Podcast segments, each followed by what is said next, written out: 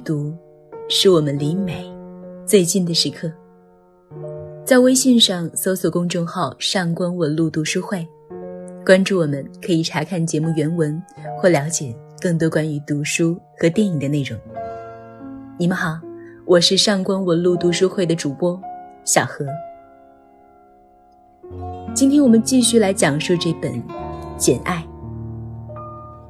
木心谈到《简爱》的好处，认为其一是情操崇高，其二是适合年轻人读。是爱情很好的教科书，甚至说，感情上读不懂《简爱》的人是个大老粗，是爱情的门外汉。这篇文章同样来自作家、翻译家、学者，北京语言大学教授陆文斌先生。让我们在这颇具魅力的解读里，再一次被《简爱》洗涤。你穷。低微、矮小、不美，但我爱你。短暂的相处还不足以使简对罗切斯特有充分的了解，就像在爱情方面，他便低估了后者的智商。他没有意识到，在他们的日常交往之中，他所有漫不经心的表现，无不掩饰着试探、观望的心机。没有他的努力，简是不可能那么快的爱上他的。在他把他从大火里唤醒的那个夜晚，他对他说：“你救了我的命，我很高兴，欠了你那么大的恩情。别的我也说不出什么。要是换了什么别的有生命的东西，给了我这么大的恩惠，我准会受不了的。可是。”你却不同，我并不觉得你的恩典是个负担，姐。罗切斯特这番看似知恩不报的由衷表白，其实正是为缩短彼此间的距离而做出的亲密举动。他是想告诉简，他已经不拿他当外人来看待了。此后，他又巧扮成算命的吉普赛老妇。更是摸准了布兰奇小姐和简的心思。他压根无意和布兰奇小姐成婚，他只不过是在借她来试探简对自己的想法罢了。就像简越来越喜欢他一样，他也越来越喜欢他了。不同的是，他似乎比简更能沉得住气。这也许还是由于他很清楚地看到了爱的希望。而简还一直蒙在鼓里，爱的主动权操纵在他的手里，简只能被动的等待着离开他的那一天。想到那一天，简在罗切斯特的面前难以自持，泪水夺眶而出。他无法离开罗切斯特，因为爱就是他的家园。生平第一次。他找到了自己的家园，可还未等停留下来，他又要失去这个家园了。简毫不掩饰自己的悲哀和绝望，以至于流露出了对罗切斯特的不满。他的爱始终是坦率的。面对这样纯真的坦率，罗切斯特大可不必再继续考验简对于自己的爱了。考验。正在变成对简的折磨。时机到了，他一把将简揽在了怀里。你，你这奇怪的，你这几乎不是人间的东西。我爱你，像爱自己的生命一样。你，尽管你穷、低微、矮小、不美，我还是要请求你，接受我作为你的丈夫。简不可能立即接受这份意外的福分，但也无需拖延太久，只要那么几分钟的时间，看看罗切斯特的那张脸，他便会明白过来，这绝不是一个玩笑。他们相爱了，这爱由于理性的克制，虽不够狂热，却深刻非凡。他们必须保持平静，因为他们更愿意谛听彼此灵魂的呼吸，他们更愿意用缄默作为爱的表达。情深极致，他们反倒经受不起柔情的思虑倾压了。因此，简更喜欢罗切斯特那些带有粗暴性质的爱抚，而罗切斯特则对简说：“显得邪恶一点吧，简。你是知道怎么显出那种深情的，露出你那狂野、羞怯、恼人的微笑吧。对我说你恨我。”嘲笑我，激怒我，随你怎么办都行。就是别感动我。我情愿给惹的发怒，也不愿给惹的悲伤。爱情的火焰在他们的心里燃烧的已经过于炙热，他们不得不留出一些距离。他们知道，一旦彼此靠得太近。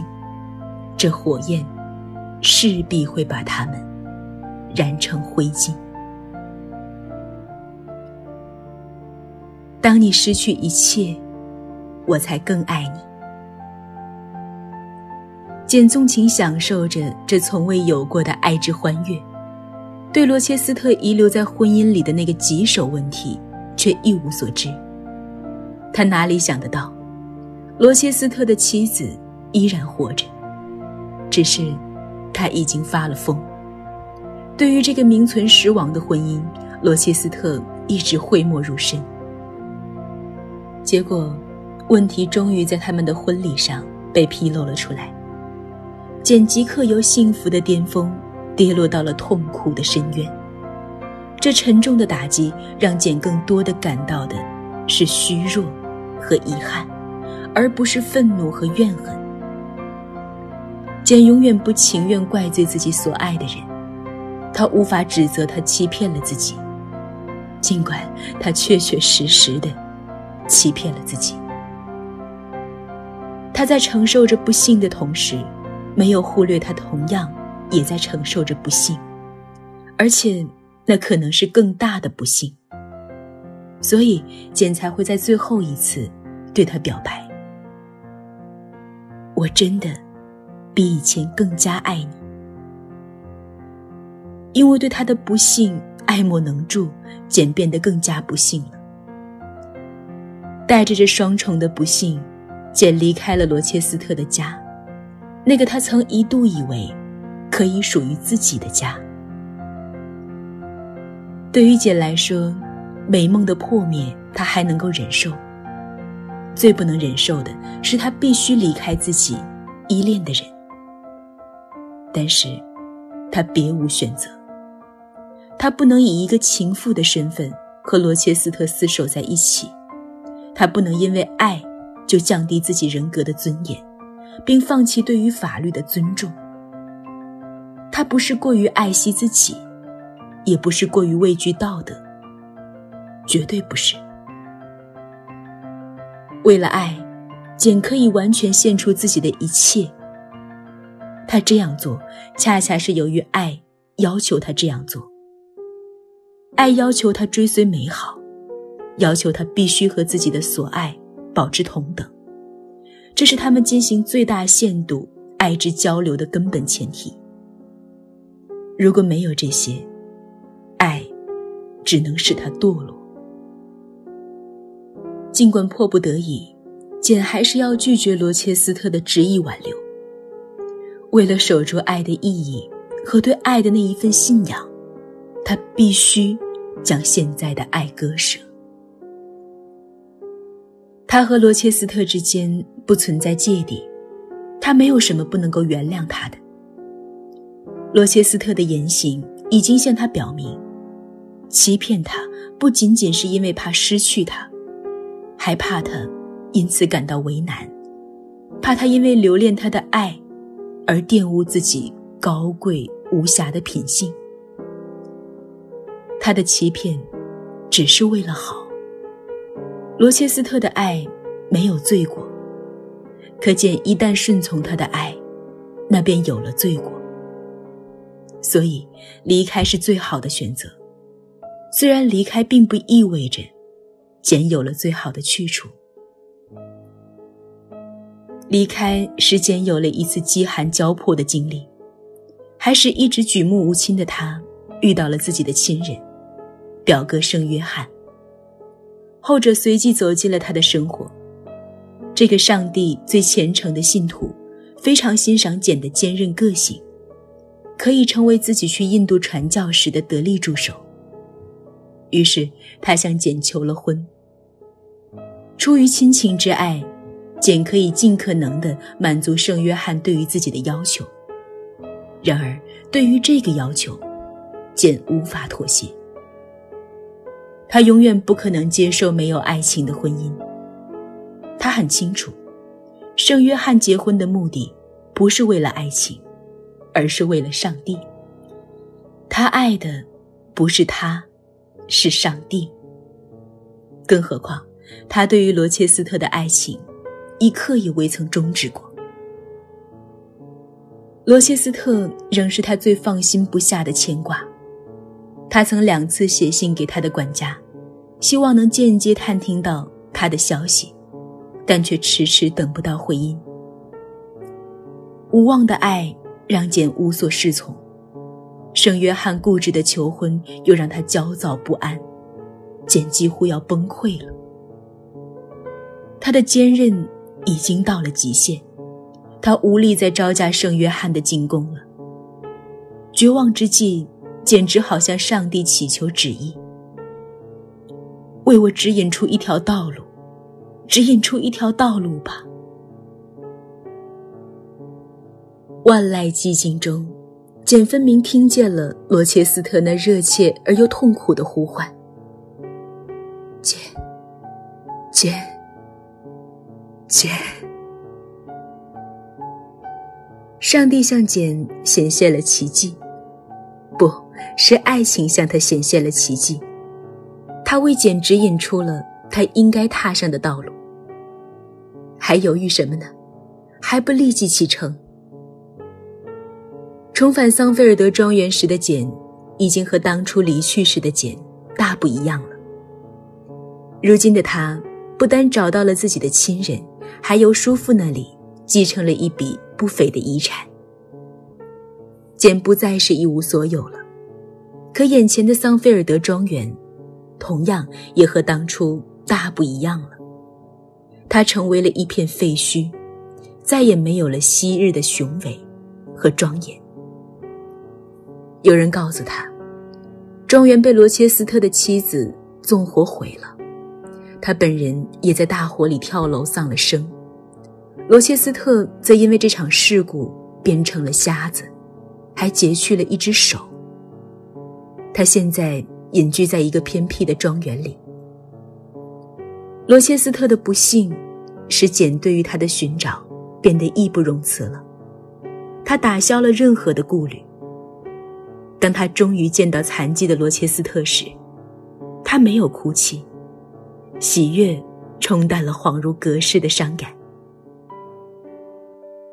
心底那份趋于成熟的爱情，让简将自己和他所有的苦难都抛放到了一边。那些苦难已经给了他最为丰厚的报偿，简只等待着收获他们的爱情。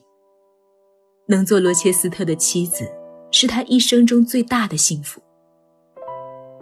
伤残的罗切斯特，仍旧还是他的罗切斯特，他的缺陷只能更增强他对他的爱。从一开始，罗切斯特的缺点就没能成为他爱他的障碍。因此，简此刻比以往任何时候都更爱他的罗切斯特了。有什么可以比能为心爱的人做点什么，更令简？深感欣慰的呢？爱如果不是一种需要，它还会有什么意义吗？罗切斯特的伤残让简更加确信了他对自己的需要。他要做他的眼睛，做他的手掌。同样令简深感欣慰的是，罗切斯特竟然十分乐于接受他提供给自己的帮助。爱使罗切斯特相信，他无需为其承受感激的负担。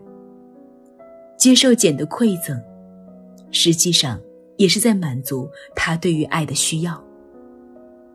不过，爱最终给予他们的，远远不止这些。爱又一次为他们创造了奇迹。在简的精心呵护之下，罗切斯特的一只眼睛开始重见光明。今天想要和大家聊的话题是：你认为爱情中的平等重要吗？欢迎在评论区里留言，和我们分享你的感受。如果你想查看今天节目的内容，请到微信上搜索公众号“上官文露读书会”。阅读是我们离美最近的时刻，让我们共赴一场美丽的约会。今天的读书时间就到这里，我们下期再会。